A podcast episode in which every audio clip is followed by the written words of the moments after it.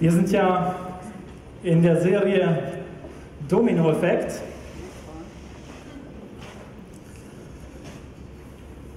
Und das letzte Mal haben wir schon angefangen mit dem Thema der Gedanken. Und ich bin froh, dass ich das ein bisschen fortführen kann. Die Gedanken und welche Auswirkungen die haben für uns. Und das heute mit der Macht der Worte. Welche Macht haben unsere Worte?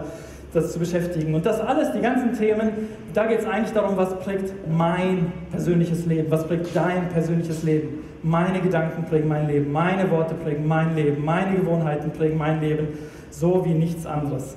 Und wenn es um die Worte geht, dann werde ich heute die Gedanken und Worte, das Thema vom letzten Mal, stark miteinander verbinden. Das letzte Mal haben wir ja mehr über Gedanken gesprochen, das heißt, was, das, was ich regelmäßig denke, so werde ich werden.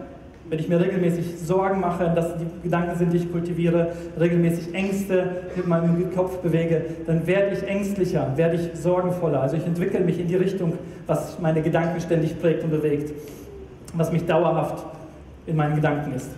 Und dass wir aber unser Denken verändern können. Ich weiß nicht, ob ein paar die Leute von Ihnen, die da waren, sich daran erinnern können. Ich habe das Bild benutzt von einem Türsteher oder Torwächter, der entscheiden kann. Immer wenn ein Gedanke in meinen Kopf kommt, kann ich entscheiden, darf ich, will ich weiter über ihn nachdenken, darf er rein oder weise ich ihn direkt zurück?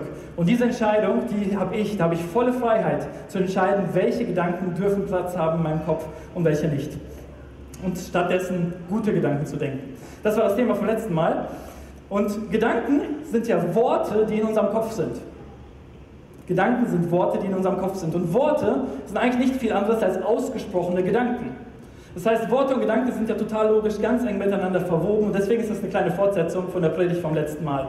Und jeder von uns weiß im Grunde, Jens hat das auch schon anmoderiert, dass Worte, die wir hören, eine unglaubliche Macht haben, eine Dynamik haben, eine Kraft, was in uns verändern, was in uns bewegen oder bewirken. Und zwar, ich glaube, zwei Faktoren sind dabei besonders entscheidend, die dabei eine Rolle spielen. Zum einen spielt eine Rolle, wie oft wir etwas hören, also die Häufigkeit. Wenn wir immer wieder zu hören bekommen, hey, du schaffst das, du hast das Zeug dazu, ich weiß, du kannst das lernen. Was passiert, wenn ich sowas ständig höre? Oder was passiert, wenn meine Tochter, meine vierjährige Tochter, ständig solche Sätze zu hören bekommt? Hey, ich weiß, du kannst das schaffen. Ich weiß, du kannst das lernen. Wohin entwickelt sich jemand mit diesem Denken? In Sprüche 16, Vers 14 steht, freundliche Worte sind wie Honig, süß für den Gaumen, also gehen runter wie Öl, und gesund für den ganzen Körper. Also sie machen einen richtig fit. Sie sind sogar gesundheitlich, sogar nachweislich so, dass das, was psychisch mit uns passiert, ganz viel zu tun hat mit dem, wie körperlich, wie gesund wir sind oder nicht. Und dazu tragen die Worte, die wir an uns ranlassen, die Worte, die wir hören, einen großen Teil bei. Und genauso ist es aber auch, wenn man ständig den Satz hört, ey, du schaffst das eh nicht. Aus dir wird nie was. Du bist ein Versager. Wohin entwickelt sich so ein Leben, wenn man ständig das zu hören bekommt? Vor allem schon als Kind mit diesen Sätzen ständig konfrontiert ist. Sprüche 18, Vers 21 sagt, die Zunge hat Macht, die Zunge, also unser Reden, unsere Worte haben Macht über Leben und Tod. Und manchmal ist es vielleicht gar nicht so sehr das, was gesagt wurde, oder, sondern das, was du oder ich nie zu hören bekommen hast. Vielleicht hast du nie zu hören bekommen, ich liebe dich das, was man vermisst hat, was man gerne gehört hätte, aber einem gefehlt hat, spielt auch eine wichtige Rolle. Es kann uns herausfordern, dass wir uns angenommen, geliebt fühlen. Und so haben Worte, Worte, die kommen oder Worte, die wir vermissen, eine unglaubliche Macht. Und manchmal ist es nicht nur die Häufigkeit, also was wir immer wieder hören, hat natürlich eine Kraft. Aber das Zweite ist, wo Worte auch eine Macht entwickeln, ist, wenn das besonders für uns besonders markante Menschen sind oder markante Situationen, Momente, die sich wie einbrennen bei uns, weil das davor und danach war nichts anders. Es kann jemand sein, der uns total nahe steht und eine wichtige Bezugsperson, gerade wenn wir noch Kinder sind, unsere Eltern, Geschwister, Freunde, vielleicht der Lehrer oder andere Autoritätspersonen, jemand, der für uns total wichtig war, der irgendwas hineingesprochen hat in unser Leben und den Satz, der uns nicht mehr aus dem Kopf ging. Es kann sein, ich glaube an dich. Ich glaube an dich vielleicht sogar laut geäußert vor einer Gruppe von Leuten, hört man das, ey, ich glaube an dich. Ich weiß, du kannst das schaffen. Das beeinflusst uns total. Es macht uns vielleicht stolz, es beflügelt uns, es hilft uns dann, Dinge in Gang zu setzen und was zu verändern. Vielleicht ist es aber auch etwas, wo man hört, wo jemand einen eher lächerlich macht oder beschämt oder bloßstellt vor der ganzen Gruppe oder Klasse. Ich habe leider so auch so einen Moment, wenn ich darüber nachdenke, ja, denke ich, okay, ein bestimmtes Fach in der Schule, ähm, Französisch vor allem, das war so ein Moment, wo ich dachte, ah, wir als ganze Klasse haben uns eigentlich immer nur geduckt, weil wir Angst hatten vor den Worten, vor den richtenden Worten dieses Lehrers. Äh, der sehr bloßstellend, lächerlich machend das Ganze gemacht hat. Das kann total tief verletzen oder ängstlich machen und vielleicht kommt diese Sorge, das kann mir immer wieder passieren, spult im Kopf herum. Das Verrückte ist aber, manchmal kann es vielleicht nur eine einzige Situation gewesen sein. Aber wenn wir über etwas nachdenken, also in Gedanken wiederholen oder vielleicht sogar aussprechen und wiederholen, dann ist das für unser Gehirn genau so, als würden wir die Situation nochmal erleben. Unser Gehirn kennt den Unterschied nicht, dass wir nicht gerade in der Situation sind, sondern indem wir es gedanklich durchspielen, wie schlimm das war oder wie gut das war, ist das für unser Gehirn so, als würde es gerade wieder passieren. Und wenn wir es wiederholen, wiederholen, gerade als würde es nochmal passieren. Und wenn wir das zehnmal und 50 oder 100 Mal in unserem Gedanken wiederholt haben, dann ist das tatsächlich so, als hätten wir das 100 Mal erlebt. Und das ist schon ziemlich heftig, was das mit uns machen kann, ähm, gerade mit dem, wie uns das definiert. Vielleicht äh, kennt ihr das. Äh, von eurem Ehepartner, der dann irgendwann sagt, boah, du hörst mir nie zu. Und vielleicht hängt das damit zusammen. Man hat so ein paar Situationen und die hat man sich immer wieder vor Augen geführt. Und da wieder nicht und da wieder nicht und die. Und das Gefühl entsteht, es müssen mindestens 100 Mal gewesen sein, dass er mir nicht zugehört hat in dieser Woche. Weil ich mich immer wieder auf das Mal erinnert habe, wo er das nicht gemacht hat. Und das heißt, mein Gefühl verstärkt sich, er hört mir eigentlich nie zu, weil ich das immer wieder hervorrufe, was da passiert ist. Heute werden wir aber nicht so sehr darüber reden, wie man diese Wunden, die das vielleicht geschlagen hat, oder die Lügen, die wir dadurch angefangen haben zu glauben, wie man dadurch wieder Heilung erlebt. Ein bisschen habe ich letzte Woche darüber, letztes Mal darüber gepredigt. Und ganz viel, ein großer Schlüssel ist dem ganzen Thema Vergebung, weil Vergebung was mit uns macht. Also wenn wir etwas loslassen und wie die Verbindung haben, nicht wieder die ganze Zeit dran denken müssen. Dass es unser Leben heute nicht mehr bestimmen darf. Das nur so als Randbemerkung. Ähm, das, wenn ihr merkt, boah, das ist was, da will ich weitermachen, lade ich euch ganz herzlich jetzt schon mal ein, nachher zum Gebetsteam zu gehen oder euch bei den Gebetsabenden zum befreienden Gebet anzumelden, weil das etwas ist, wo Befreiung hineinkommt in diese Bereiche des Lebens. Aber das sind die Dinge, die uns ganz häufig von den Worten, die wir hören, prägen, was wir sehr häufig gehört haben oder was eine besonders starke Bedeutung für uns hatte. Unser Thema heute, wenn wir also über Worte hören, nach, nachdenken, dann wollen wir natürlich Positives hören. Wir wollen unser Leben ja in eine in eine Richtung lenken, die, die gut ist, die aufbauend ist, die uns und anderen weiterhilft, die näher zu Gott führt, die Gottes Möglichkeiten hier auf der Welt deutlich werden lassen. Von daher, wie können wir Positives hören? Die gute Nachricht ist, du bist dafür nicht auf andere Menschen komplett angewiesen. Es ist eine Riesenhilfe, eine Kleingruppe, eine Hauskirche auch hier bei uns zum Beispiel zu haben, gute Freunde zu haben, ein Umfeld zu haben, die an einen Glauben und Positives hineinsprechen unglaubliche Hilfe. Es macht so vieles einfacher, immer wieder angefeuert zu werden, aber du bist davon nicht abhängig. Und du bist kein Opfer von dessen, das passiert mir oder nicht. Ich habe halt die falschen Leute, ich habe die falschen Freunde, ich komme nicht weiter. Du kannst in dem Bereich was tun, auf jeden Fall. Aber heute will ich einen anderen Weg wählen, der, glaube ich, noch, noch wichtiger für unsere eigene Seele, für unsere Psychohygiene ist, wie wir innerlich mit Dingen klarkommen. Weil die größte Macht haben wir mit den Worten, die wir selber aussprechen.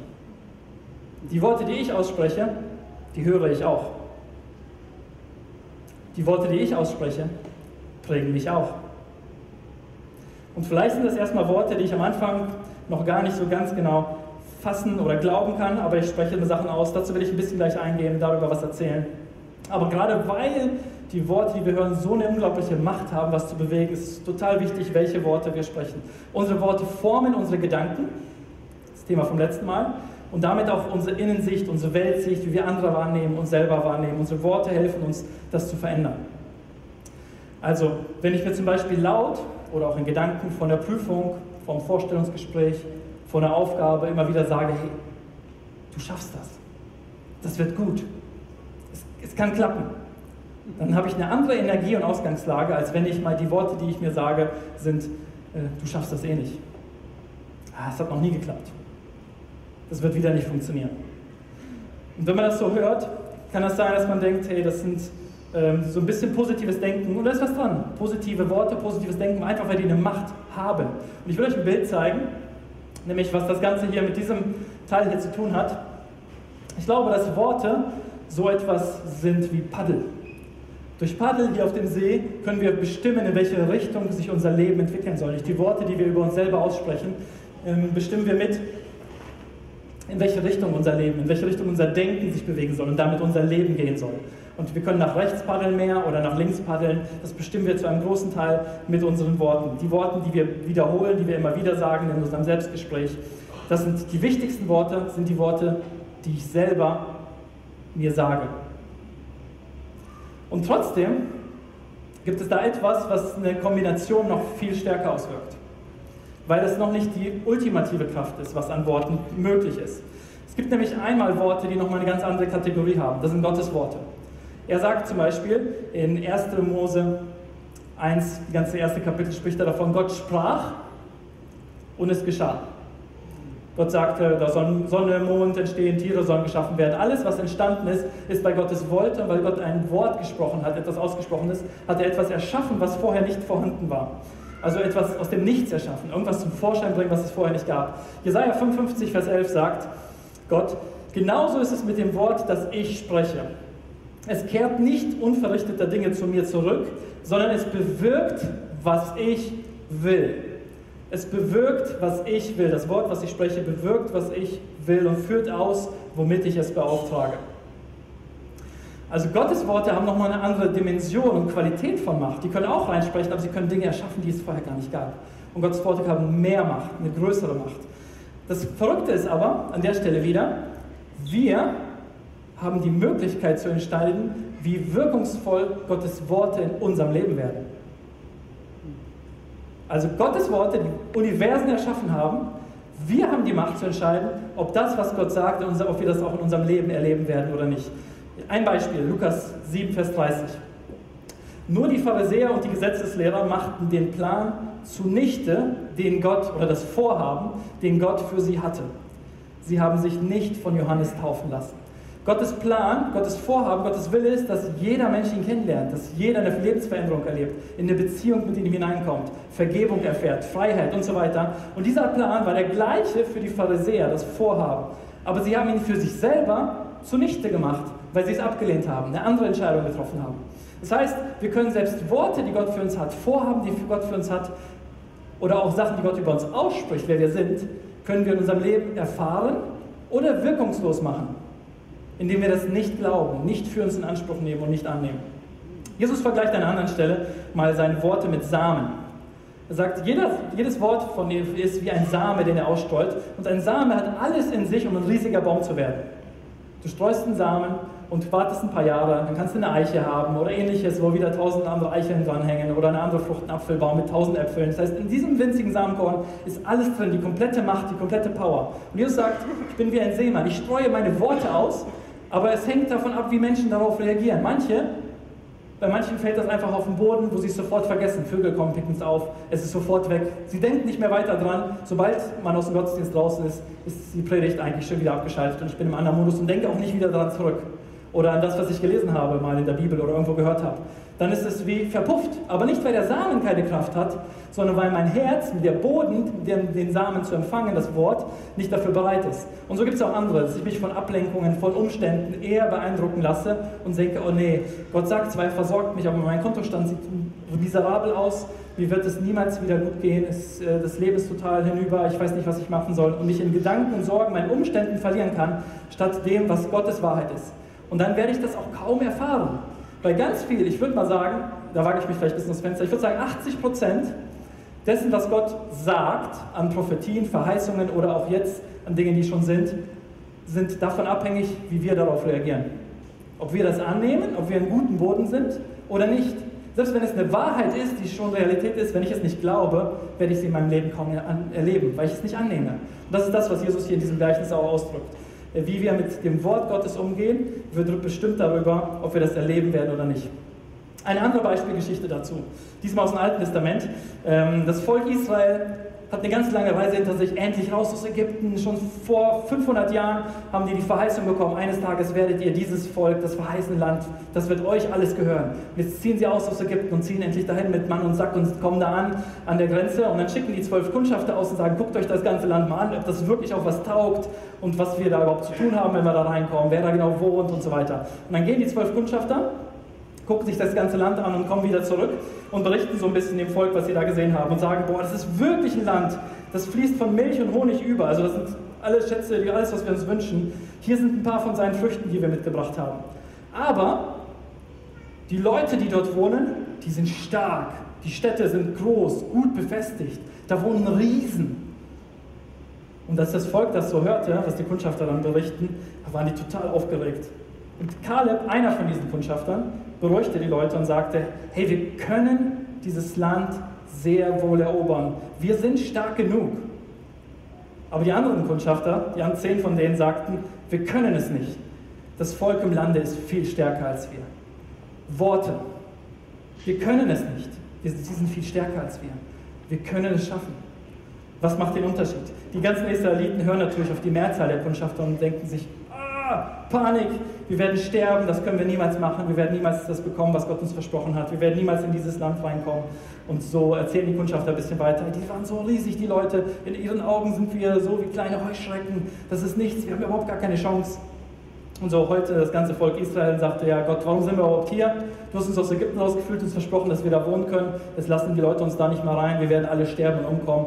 Komm, wir holen uns einen neuen Anführer. Der Mose, der taugt nichts mehr und der Aaron, wir wollen wieder zurück nach Ägypten. Da waren wir zwar Sklaven, mussten den ganzen Tag schuften, aber wenigstens hatten wir was zu essen und mussten nicht sterben. So, das ist quasi das Fazit, was das Volk Israel daraus zieht. Und äh, dann sagt nochmal Kaleb und Josua, die zwei Kundschafter, die anders dachten, kommen nochmal und sagen, hey, das Land, das wir erkundet haben, ist ein sehr gutes Land. Es fließt über von Milch und Honig, nochmal betont. Und der Herr ist gut zu uns, er wird uns in dieses Land hineinbringen und es uns geben. Lehnt euch nicht gegen ihn auf, habt keine Angst vor den Bewohnern des Landes. Wir werden im Handumdrehen mit ihnen fertig. Sie sind von ihren Göttern verlassen aber uns steht der Herr zur Seite. Deswegen habt keine Angst vor ihm. Also diese zwei haben genau das gleiche gesehen wie die zehn anderen. Das ist nicht eine andere Beobachtung. Alle haben genau das gleiche beobachtet. Die Umstände waren für alle dieselben. Alle haben dasselbe gesehen. Aber was sie für Schlüsse rausgezogen haben, waren komplett gegensätzlich. Weil die zehn, äh, Botschafter, die zehn Kundschafter haben nur das, was sie gesehen haben, gesagt haben, boah, das schaffen wir nicht. Die haben die Männer dort, die da wohnen, die Städte, die militärische Ausstattung anguckt und sich selber und gedacht, keine Chance. Josua und Kaleb, die genau das Gleiche gesehen haben, haben gesagt, das war krass, aber Gott hat es uns versprochen. Gott hat es uns versprochen. Er hat uns versprochen, dass wir da reingehen. Wir können es schaffen. Mit Gott sind wir stärker als alles andere, was da kommt. Die, die, das Denken und die Worte waren komplett unterschiedlich, obwohl die Umstände genau die gleichen waren. Das Ding aber war, Gott hat es ihnen versprochen tatsächlich, aber nachdem das ganze Volk dann sich entschieden hat, auf diese zehn Kundschafter zu hören, hat Gott gesagt, ich kann euch nicht da reinzwingen, ich kann euch nicht da reintragen unter das Land, sondern ihr müsst schon selber gehen. Wenn ihr nicht wollt, dann habt ihr die Entscheidung getroffen. Niemand von eurer Generation wird das erleben, aber die nächste Generation wird wieder eine neue Chance kriegen. Deswegen sind die Israeliten dann 40 Tage in der Wüste gewandert, bis die nächste Generation dann genau das in Angriff genommen hat. Und das ist verrückt. Wenn ich darüber nachdenke, dass Gottes Zusagen und Verheißungen Kraft bekommen in unserem Leben, wenn wir sie glauben, verinnerlichen, annehmen, wenn wir diesen Worten mehr Glauben schenken. Wenn die Sätze, die Wahrheiten, die in der Bibel stehen, die Gott sagt, wichtiger sind als alle Umstände, als alle anderen Sätze und Worte, die ich höre, dann erlebe ich und komme ich in diese verheißene Land hinein oder auch nicht. Diese Entscheidung haben wir, ob wir das erleben oder nicht. Gottes Zusage ist wahr. Wir können entscheiden, ob wir sie erleben wollen oder nicht. Und deswegen habe ich ein zweites Bild mitgebracht von dem Kanu. Und zwar äh, sieht, je nachdem, ob ihr Spaß an sowas habt, sieht, äh, habt, sieht das beängstigend aus oder nach einer Menge Spaß, aber einen richtigen Fluss runterzufahren, wo man nicht nur einfach auf dem See ein bisschen paddelt, das sind unsere eigenen Worte, wo wir uns gute Dinge sagen können. Es hat eine gewisse Auswirkung, aber richtig Power und Kraft bekommt das, wenn wir uns in Gottes Strom, in Gottes Wort hineinstellen und sagen, ich nehme, ich glaube das, was Gott sagt. Ich wiederhole mit meinen Worten das, was Gott gesagt hat. Dann schwimme ich nämlich nicht nur selber auf dem See, sondern ich bin wie so einem reißenden Strom, der eine eigene Kraft entfaltet, der eine eigene Wirkung hat. Und ich muss manchmal schon zusehen, wow, wie kann ich mich hier auf dem Bein, also Bein halten, äh, wie kann ich hier im Boot bleiben? Ähm, weil das eine ganz andere Dynamik gewinnt, weil das Gottes Wort eine ganz andere Kraft hat. Aber ich muss mich da reinbegeben. Ich muss mir das Gewässer aussuchen. Will ich auf den See paddeln? Das habe ich schön unter Kontrolle, es ist schön ruhig. Ich komme aber auch nur so weit, wie ich selber es irgendwie schaffe. Oder begebe ich mich in den Fluss Gottes hinein? Glaube ich, was er sagt, mehr als das, was andere sagen, was ich fühle und so weiter. Und Josua 1, Vers 9, also der gleiche, einer von diesen Kundschaftern, ist auch derjenige, der später das ganze Volk Israel dann in das verheißene Land bringen soll. Und Gott spricht nochmal zu ihm, 40 Jahre später, kurz bevor es dann davor ist, jetzt mit der nächsten Generation reinzugehen. Ähm, Gott sagt zu ihm, Sprich die Weisungen aus meinem Gesetzbuch oder aus der Tora, das sind die ersten fünf Bücher Mose, ständig vor dich hin. Sprich es ständig vor dich hin. Sprich es ständig vor dich hin und denke Tag und Nacht darüber nach, damit dein ganzes Tun davon bestimmt ist und dann wirst du Erfolg haben und alles ausrichten, womit du anfängst, womit du beginnst. Ähm, Gott gibt ihm nochmal eine Erinnerung an die Kraft von den Worten. Gott sagt ihm, sprich ständig vor dich hin, murmel vor dich hin. Und tatsächlich machen Juden das oft, wenn sie ähm, Tora oder Altes Testament oder was, was sie lesen, dann, ähm, dass sie das lang, laut, so dass sie es selber hören, vor sich hin murmeln. Das ist wie ein Murmeln oder ein laut meditieren, etwas, was man selber hört und wahrnimmt. Weil das über das Gehörte, das unser Ohr wahrnimmt, es noch anders in unsere Gedanken, in unser Gehirn reingeht. Und das immer wieder wiederholen. Was ist Gottes Wahrheit? Was hat Gott gesagt? Wie sieht Gott die Situation? Was hat Gott über mich gesagt? Nicht was sagen andere, sondern was sagt Gott über mich?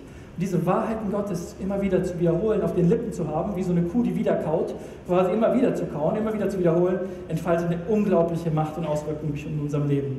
Weil mit wem wir unsere Worte übereinstimmen lassen, ob wir sie mit Gott übereinstimmen lassen oder mit dem, was mal unsere Eltern oder Erzieher, Lehrer, Nachbarn, Freunde gesagt haben, macht einen Riesenunterschied. Mit wem stimmen meine Worte überein?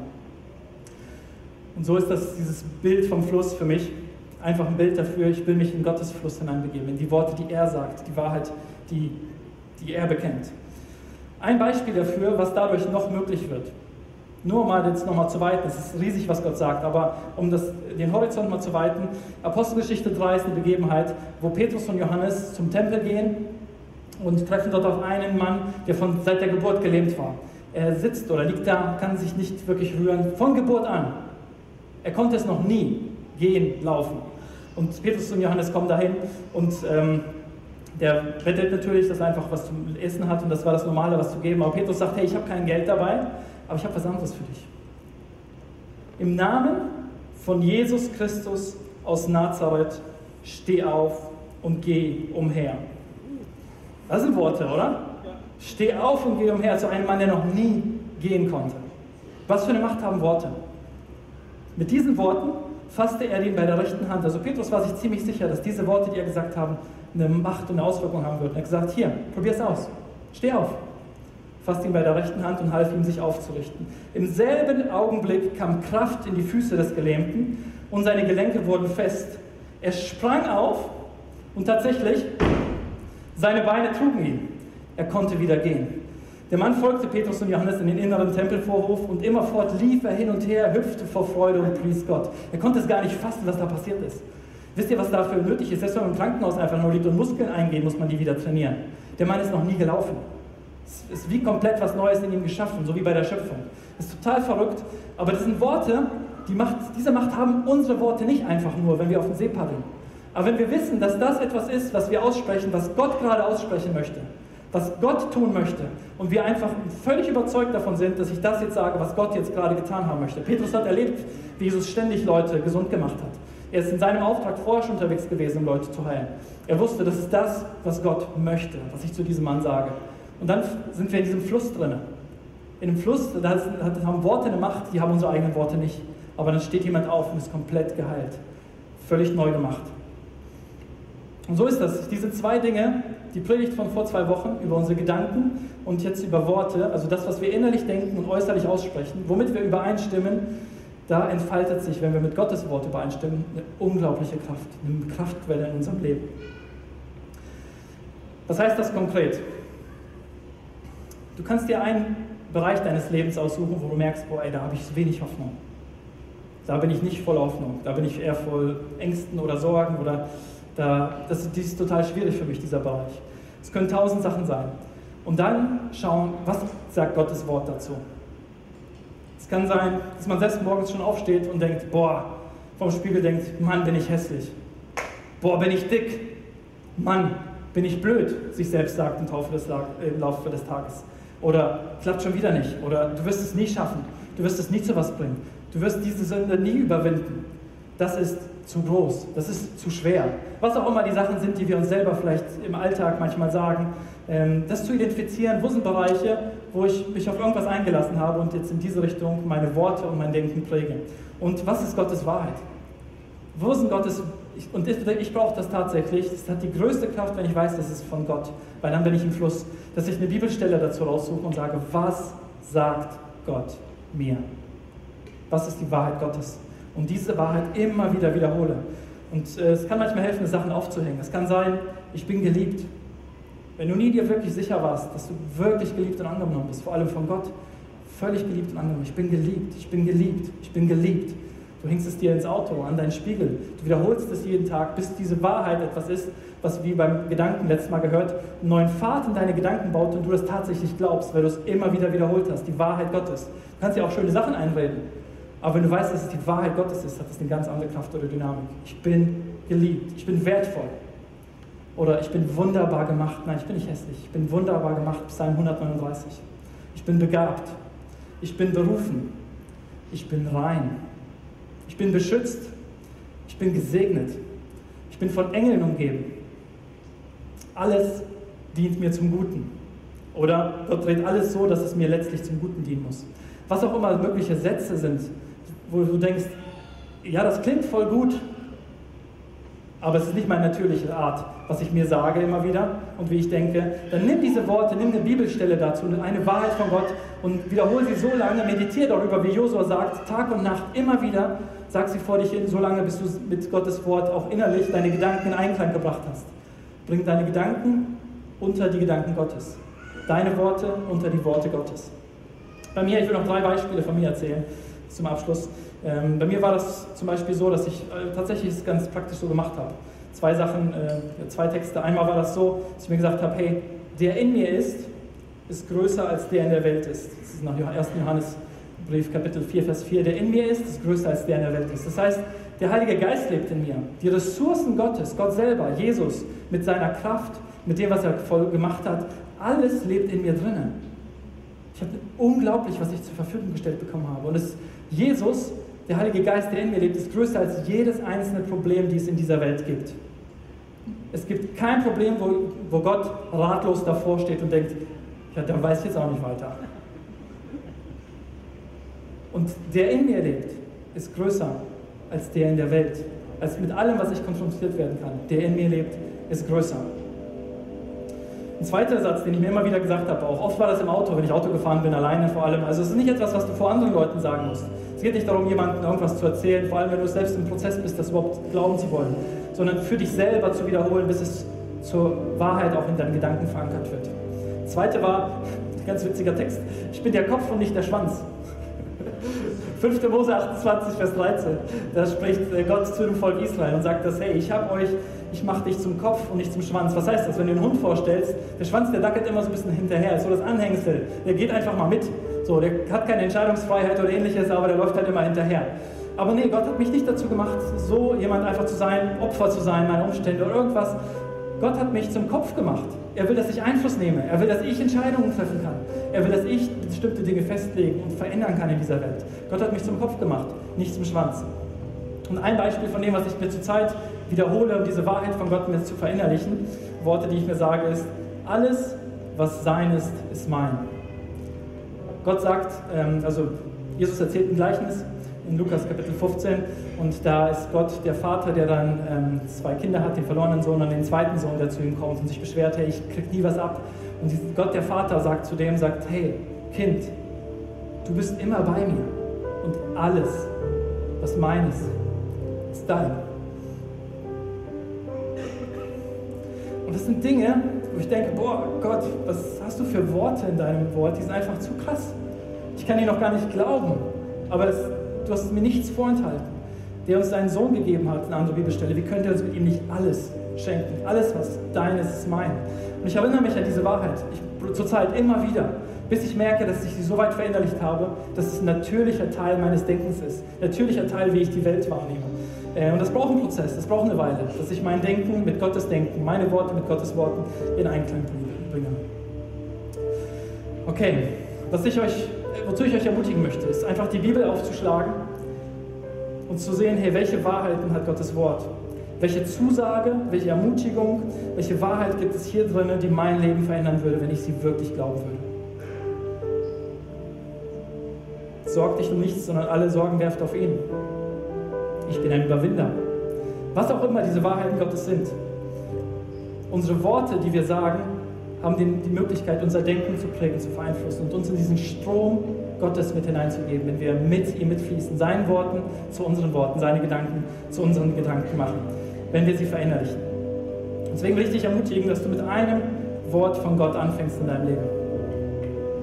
Einem Lebensbereich. Etwas, was dir vielleicht heute durch den Kopf gegangen ist bei der Predigt, wo du denkst, oh, in dem Bereich meines Lebens oder in diesem Ding, dass du da anfängst. Und jetzt schon wieder im nächsten Lied, vielleicht hast du da irgendeinen Impuls, wo du sagst, hey, das ist eine Wahrheit Gottes, die will ich, dass die Teil meines natürlichen Denkens wird. Ich will damit übereinstimmen und erleben, wie ich das dadurch auch erleben kann.